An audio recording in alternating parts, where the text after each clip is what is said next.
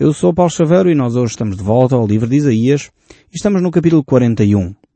Este capítulo trata do contraste entre a grandeza de Deus e a fraqueza do homem e dos seus ídolos.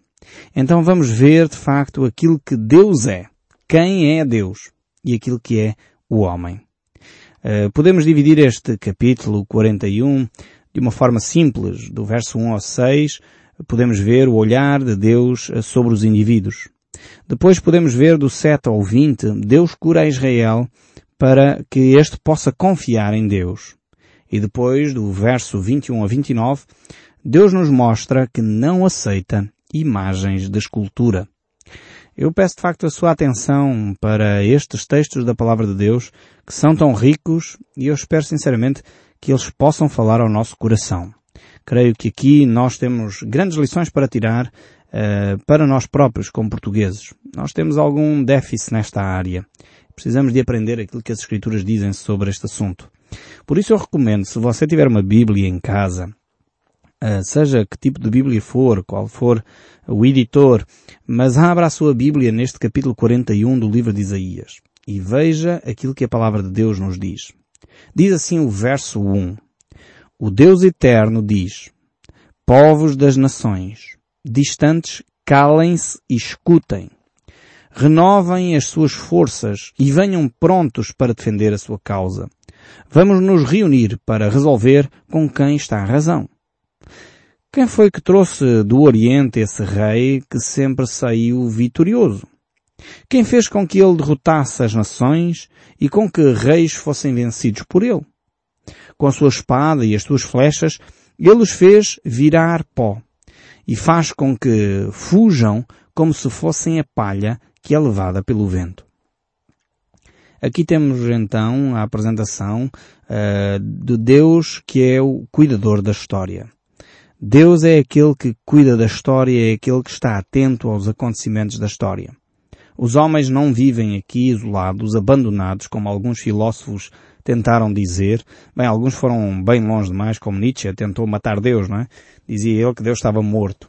E os homens, quando se afastam de Deus, é a sensação que têm. É que Deus não existe, Deus não está cá, Deus não está presente, Deus criou a humanidade e se afastou. Isto foram algumas filosofias que foram adiantadas por vários filósofos, alguns teólogos também. Mas, eh, na realidade, quando nós deparamos-nos com as situações, quando nós buscamos a Deus, encontramos Deus presente na história. É aquele que age, é aquele que intervém, é aquele que vê, é aquele que impede, é aquele que levanta, é aquele que abate. É o Deus que está presente a cada momento. O capítulo 41, verso 5 continua a dizer, As nações distantes viram o que aconteceu e todos os povos temeram de medo. Então se ajuntaram e vieram. Vemos aqui mais uma vez o povo que se congrega para ouvir e ver aquilo que Deus está a fazer. O verso 7 diz, os escultores animam orives. Aquele que bate o ferro com o martelo elogia o que solda o ídolo e diz, que trabalho bem feito! E com pregos fixam as imagens no lugar para que não caia. Temos aqui este relacionamento uh, entre quem trabalha, as pessoas, os cidadãos habituais, e de alguma forma olham para as imagens de escultura realizadas pelo artífice e se elogiam mutuamente. Ah, tu fizeste um, excelente trabalho, esta imagem está perfeita, ah, esta imagem é tão bonita. E não estamos aqui a falar uh, simplesmente do aspecto artístico da questão.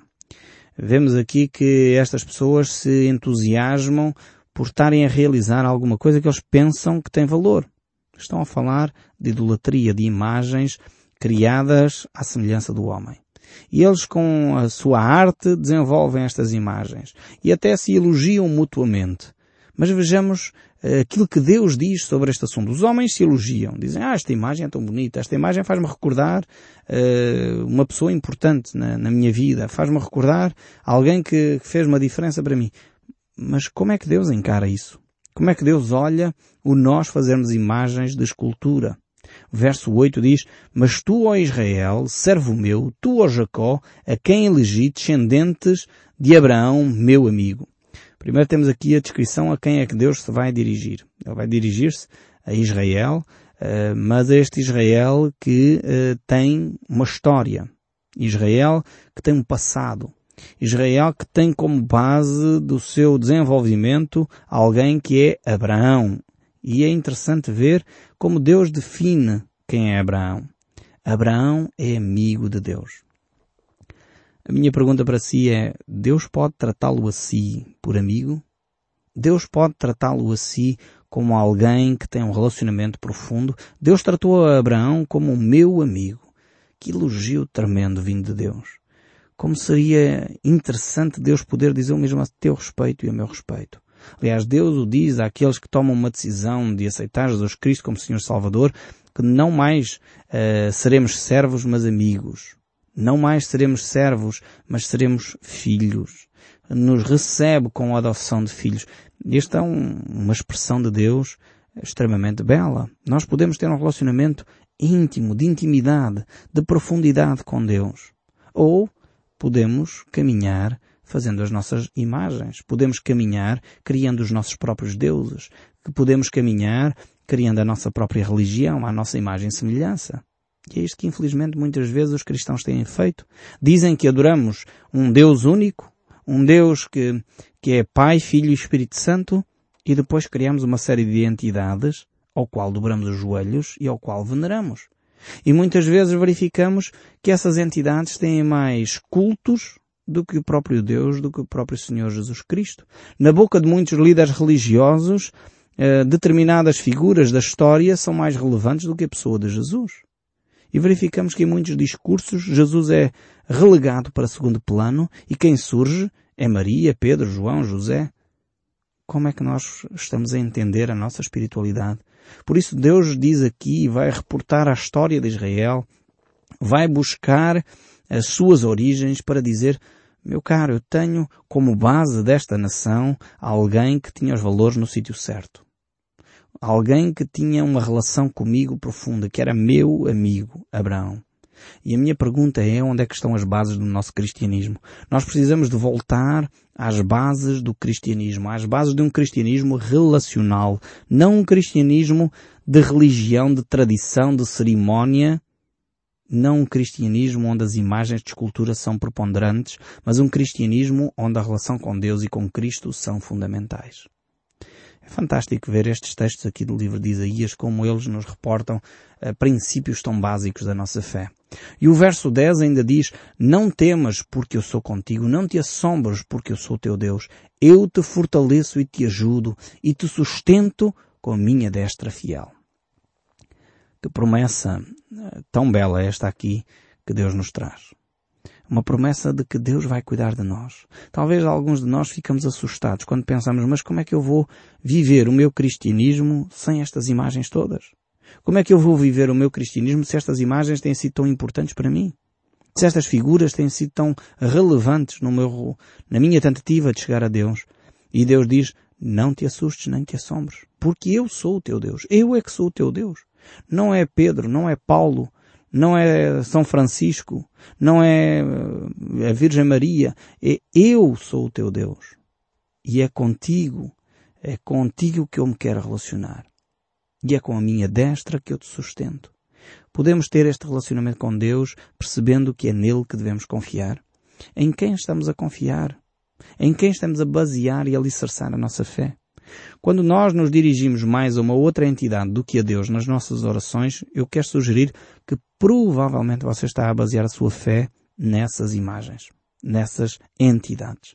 Precisa repensar a sua fé cristã e colocar Cristo no seu devido lugar. Colocar o seu relacionamento com Deus no seu devido sítio.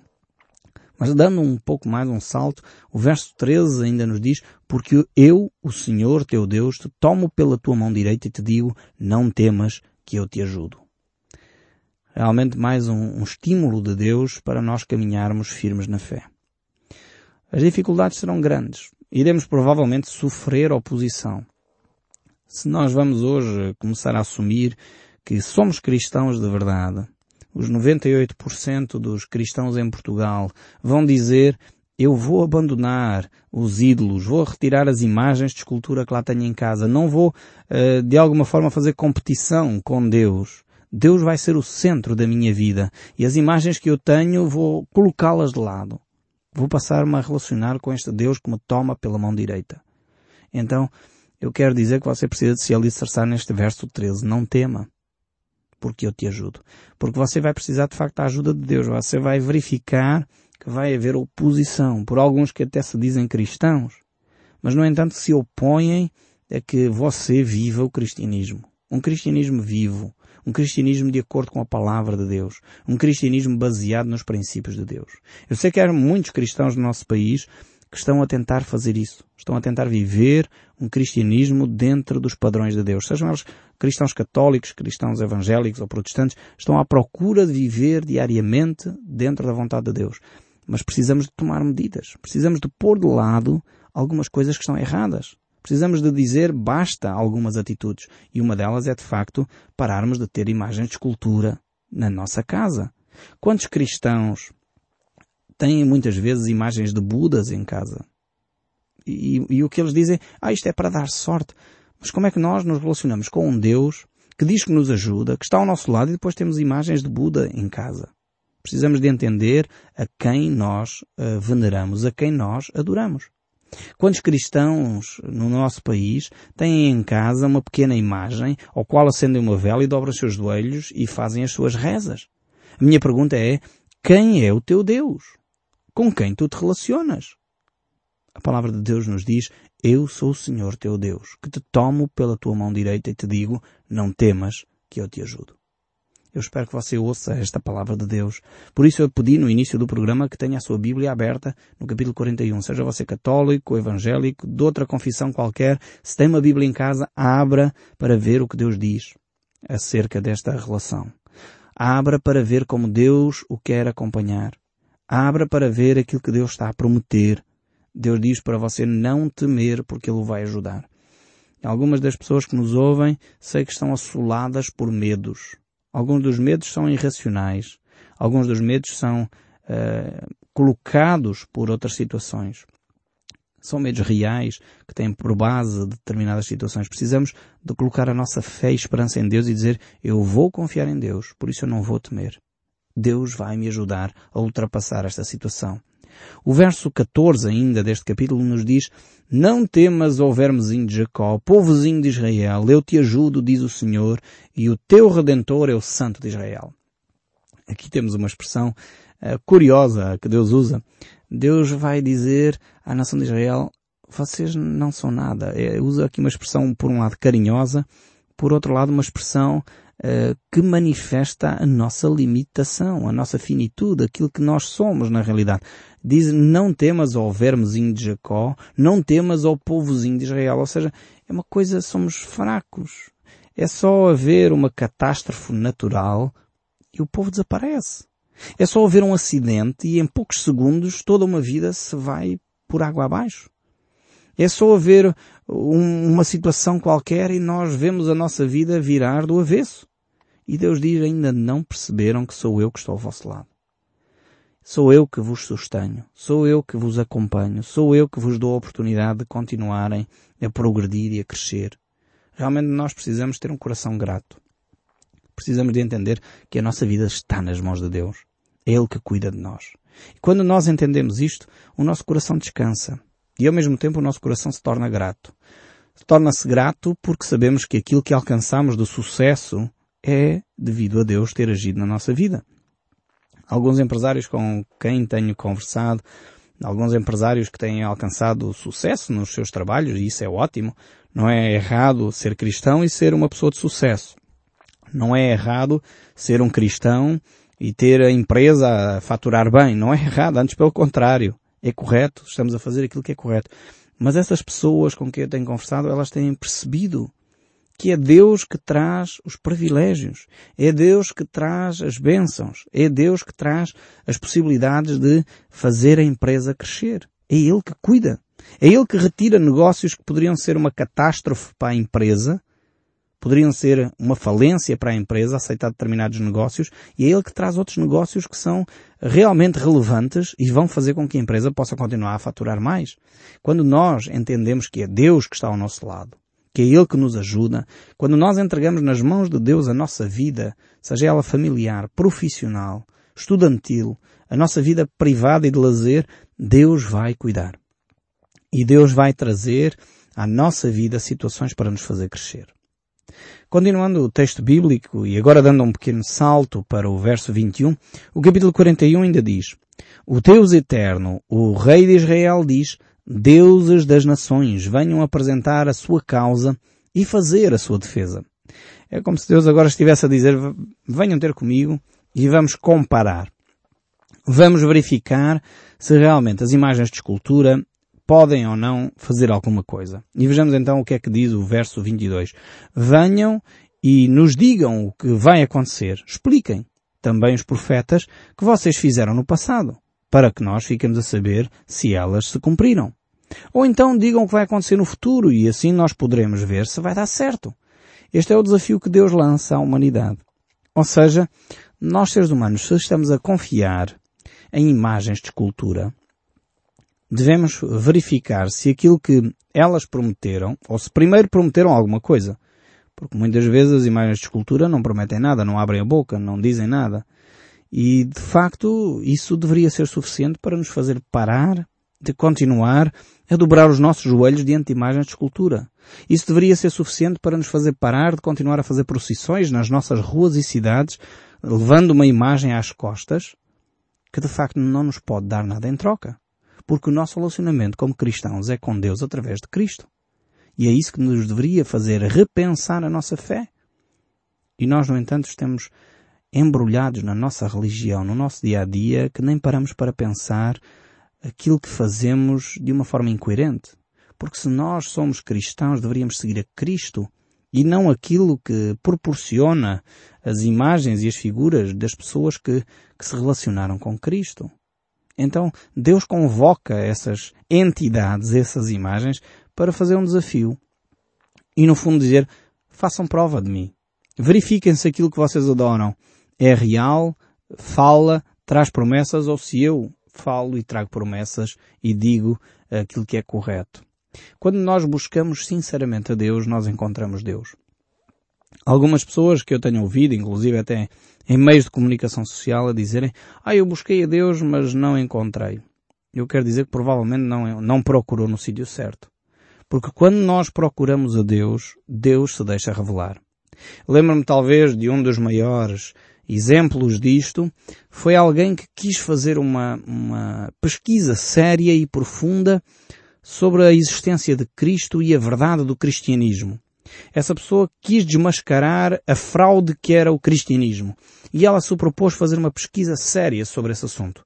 E foi a verificar os relatos históricos, foi avaliar as situações, porque ele queria demonstrar que o cristianismo era uma fraude. E essa pessoa escreveu um livro.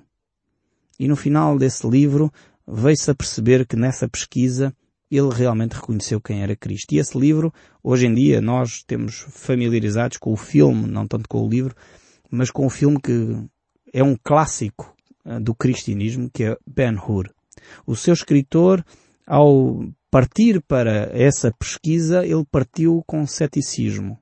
Partiu com uma ideia de desmascarar a fraude que na mentalidade dele era o cristianismo e ao estudar seriamente quem Cristo era, ao estudar seriamente a palavra de Deus, ele escreveu um dos maiores clássicos do cristianismo, que é esse filme que nós vemos com frequência, que é esse livro Ben-Hur. Realmente, quando nós procuramos a Cristo, nós encontramos. O verso 24 aqui do capítulo 41 ainda nos diz, Eis que sois menos do que nada, e menos do que nada é o que fazeis. Abominação é quem vos escolhe. Vemos aqui mais uma vez que Deus manifesta aquilo que nós somos, a nossa limitação. E o verso 29 diz, eles não são nada, eles não podem fazer nada. Essas imagens são coisas sem vida e sem valor. Realmente não podemos uh, pedir que as imagens façam alguma coisa. Uh, quando nós uh, realmente vemos aquilo que as imagens são, então verificamos que vale a pena seguir a Cristo, porque Ele é a única resposta.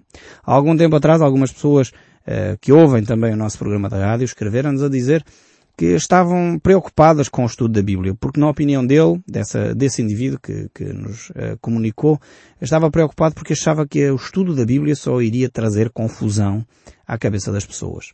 Eu quero dizer que, antes pelo contrário, A verdade, como dizia Jesus, a verdade nos libertará. Quando nós somos confrontados com a verdade, temos que tomar uma decisão.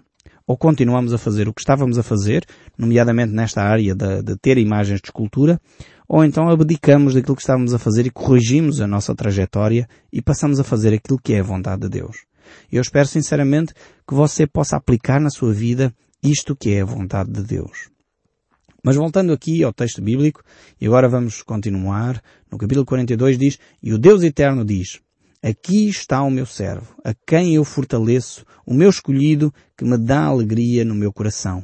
Pus nele o meu espírito, e ele anunciará a minha vontade a todos os povos. Não gritará, não clamará, não fará discurso nas ruas, não esmagará um galho que está quebrado, nem apagará a luz que está fraca.